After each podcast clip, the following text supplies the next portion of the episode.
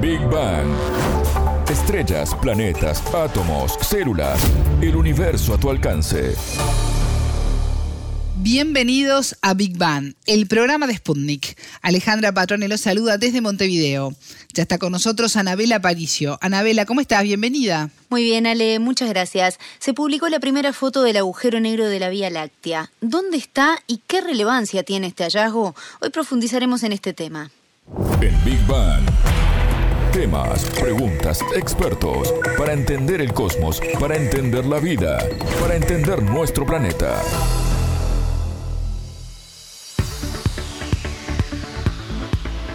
En un hecho histórico para la astronomía se reveló la imagen del centro de nuestra galaxia, un trabajo que implicó la labor de cientos de expertos en varias partes del mundo.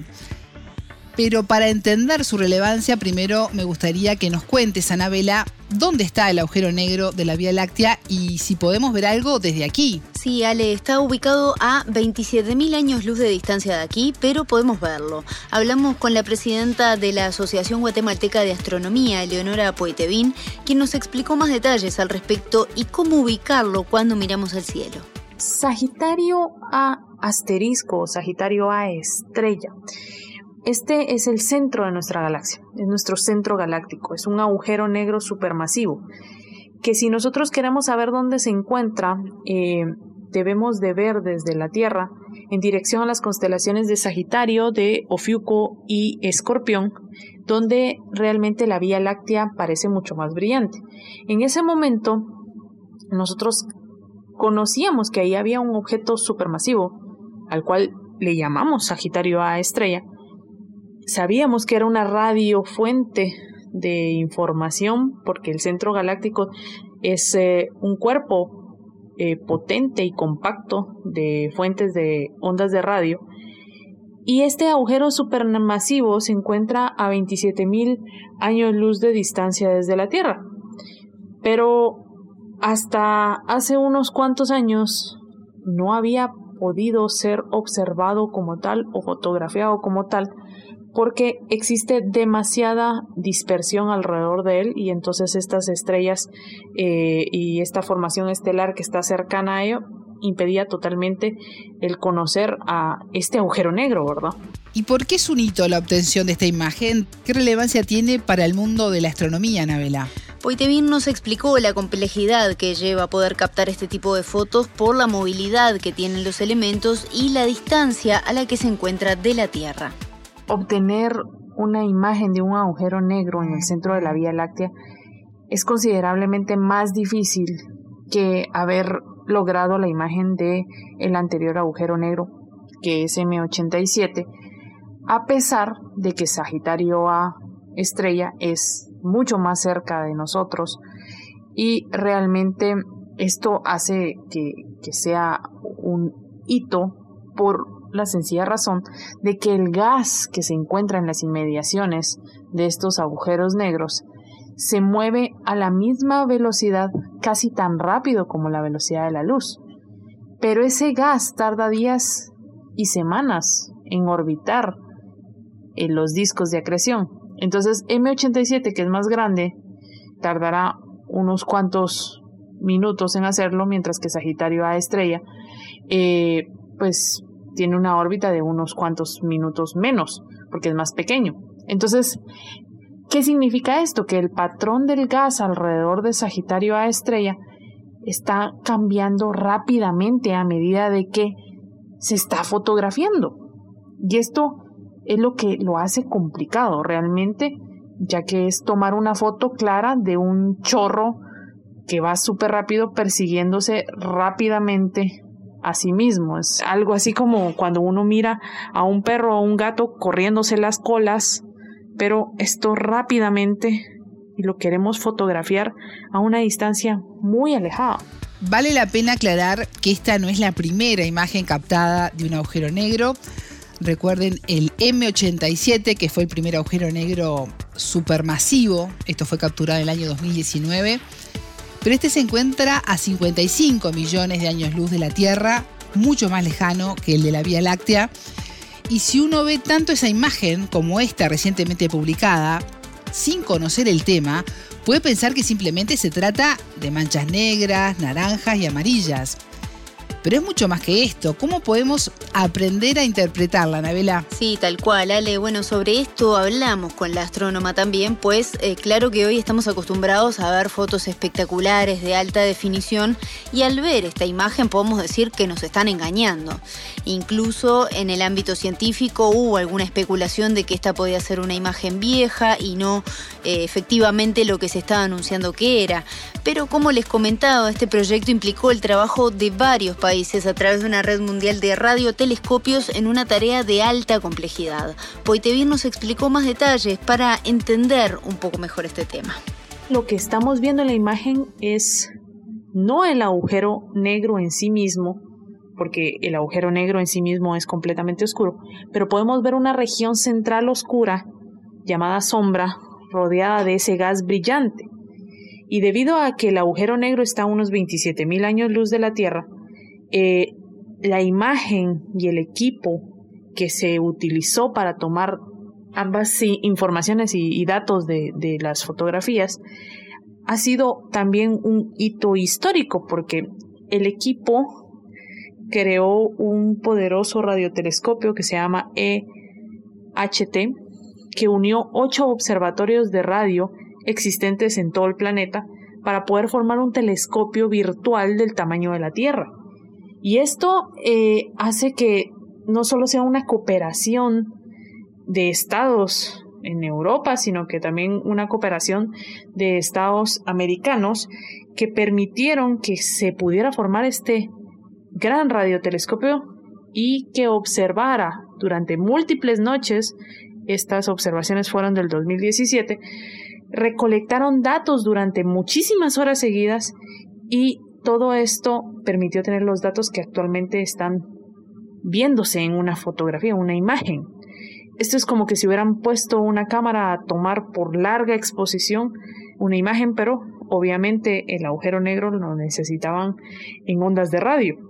Cuando hicieron todo este trabajo en el 2019, vimos la imagen de M87, que se encuentra en el centro de la galaxia Messier 87, y fue impactante porque esto fue hace unos tres años y era impactante porque era el primer agujero negro que podíamos ver realmente y era un agujero lejano.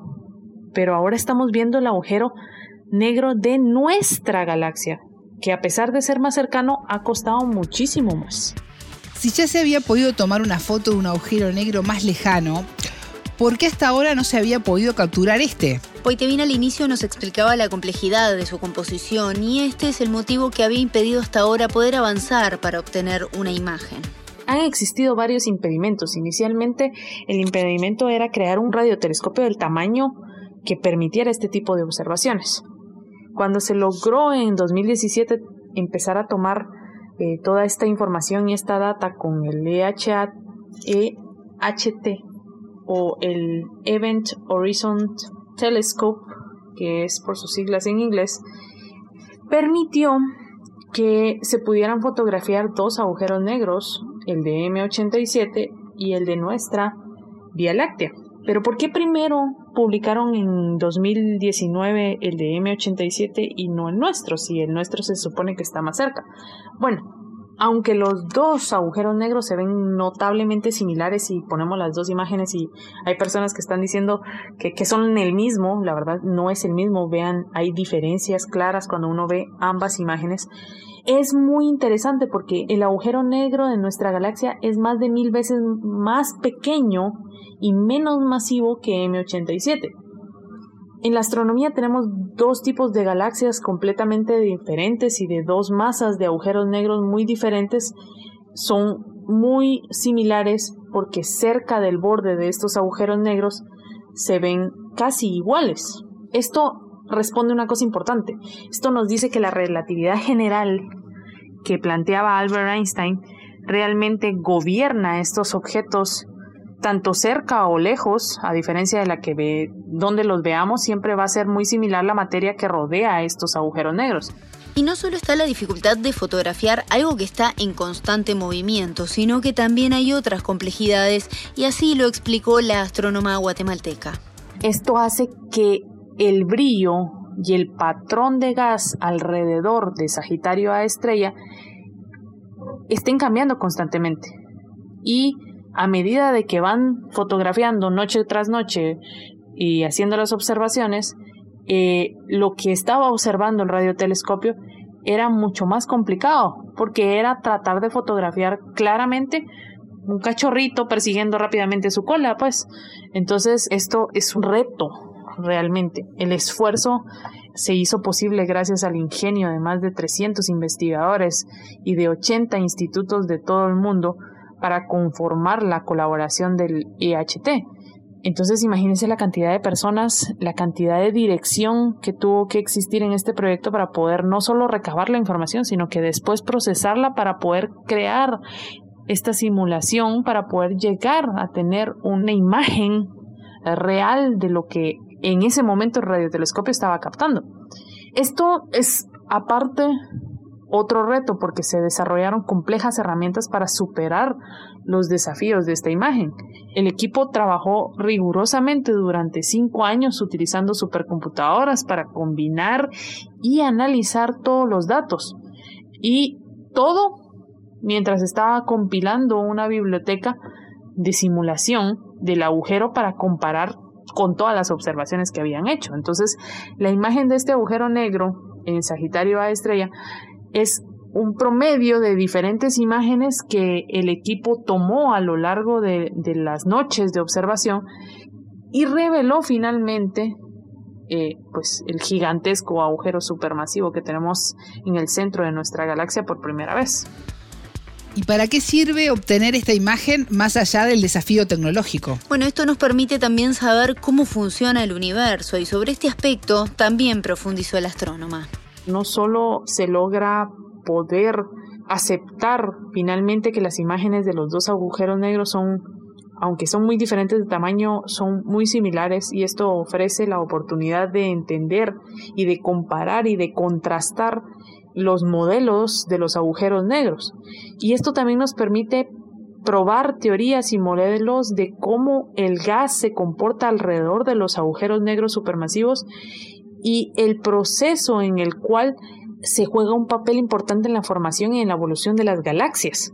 Entonces, al poder comparar dos agujeros negros y darnos cuenta que aunque uno sea supermasivo, con más cantidad de masa que el otro, esto nos dice claramente que el universo funciona así, así son los agujeros negros, sean pequeños o sean grandes, esto, esto es lo que hay. Entonces, al final, realmente el tener esta imagen es acercarnos a un estudio mucho más certero de los agujeros negros y ya no estar en suposiciones de cómo sería realmente el comportamiento del gas alrededor de este agujero negro.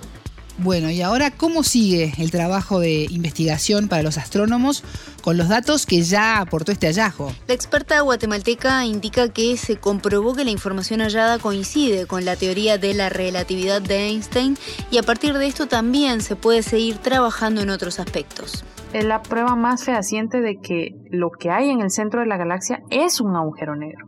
Entonces, estas imágenes que han obtenido el EHT corroboran que los agujeros negros se comportan de forma similar independientemente de su tamaño, su masa, y esto es algo que también predecía la relatividad general. La gran pregunta que queda es qué hay dentro de la oscuridad de los agujeros negros. Ese horizonte de sucesos y retorno en el cual eh, existe una gran frontera de la física conocida actualmente es lo que va a poder permitir ahora estudiar porque antes desconocíamos este punto sin retorno visualmente y ahora ya sabemos que existe.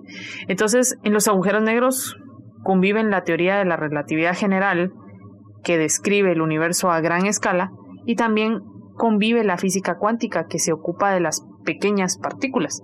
Entonces, aunque ambas teorías explican muy bien lo que sucede en sus escalas respectivas, no hay todavía una teoría definitiva que explique todo. Entonces, el camino al cual vamos actualmente, gracias al descubrimiento de este, o mejor dicho, a la composición visual de esta imagen, es el momento en el cual vamos a poder unificar tanto la teoría relatividad general como la física cuántica. Y en ese momento creo que todas las preguntas que nos hemos realizado sobre qué ocurre en los agujeros negros definitivamente va a ser algo increíble. Nos va a permitir abrir mucho más campo del cual tal vez no hemos logrado ni siquiera pensar.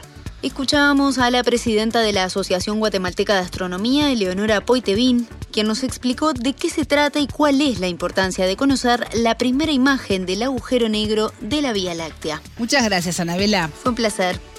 Esto fue Big Bang